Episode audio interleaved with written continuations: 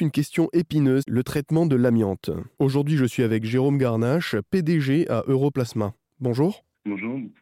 Votre entreprise est l'une des plus avancées dans le domaine du traitement de l'amiante. Techniquement, jusqu'ici, quel a été le problème principal avec le recyclage de l'amiante?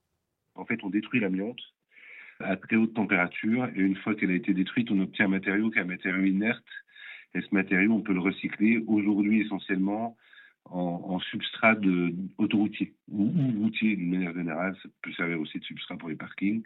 Le vrai problème de l'amiante aujourd'hui, c'est qu'on a des capacités installées en France de traitement et dans le monde, puisqu'on est la seule capacité de traitement et d'élimination définitive de l'amiante au monde, qui sont toutes petites. Il est là le vrai sujet. Le vrai sujet, c'est qu'on a une technologie en France qu'on est les seuls à porter qui permet de détruire l'amiante, d'accord? Et malheureusement, c'est la seule. Et en réalité, c'est la raison pour laquelle on continue à enfouir. Donc il faut absolument qu'on arrive, nous, à démontrer qu'on est capable, dans de très grandes installations, d'avoir une économie en fait du, du, traitement de l'amiante qui soit suffisamment réduite, en tout cas des prix qui soient suffisamment réduits pour qu'on puisse travailler à très grande échelle. C'est ça qui est important. Aujourd'hui, c'est de développer des structures de traitement, des structures de destruction de l'amiante à très grande échelle. On est leader dans le traitement de l'amiante euh, à l'échelle mondiale? Alors on est leader parce qu'on est unique. C'est une force et une faiblesse. C'est une faiblesse parce que dans la mesure où on est tout petit, c'est ce que je vous expliquais, on a un vrai problème de, de démonstration finalement que, que c'est la solution. Et pourquoi? Parce que vous avez partout en fait de gros acteurs de l'enfouissement du déchet qui, eux, euh, ben, pas forcément intérêt à ce que cette technologie se développe. Euh, L'idée, ça serait, c'est pour ça que c'est une force, ça serait de travailler avec des industriels français spécialisés dans l'enfouissement de déchets, euh, de manière à ce que, plutôt que d'enfouir, ils traitent avec nous. Et pourquoi ça fait sens pour eux?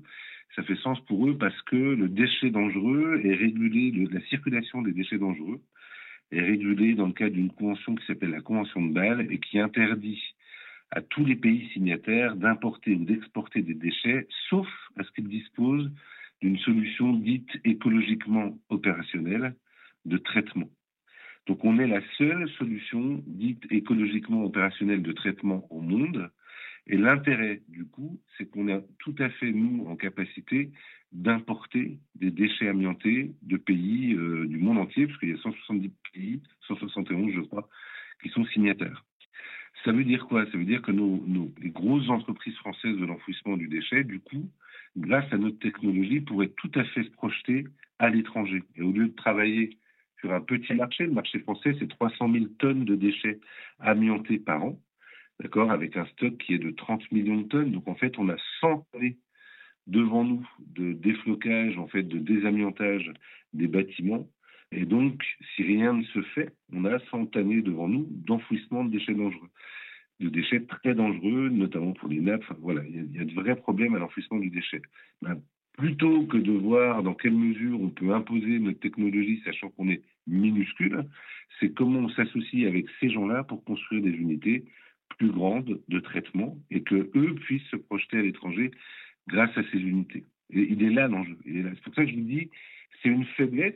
C'est une faiblesse parce qu'en face de nous, on a des très très gros acteurs.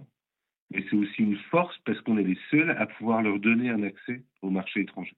Une bonne nouvelle donc euh, pour la santé et l'économie en France, euh, leader euh, du recyclage de l'amiante. J'étais avec Jérôme Garnage, PDG de la société Europlasma. Merci beaucoup. Merci à vous.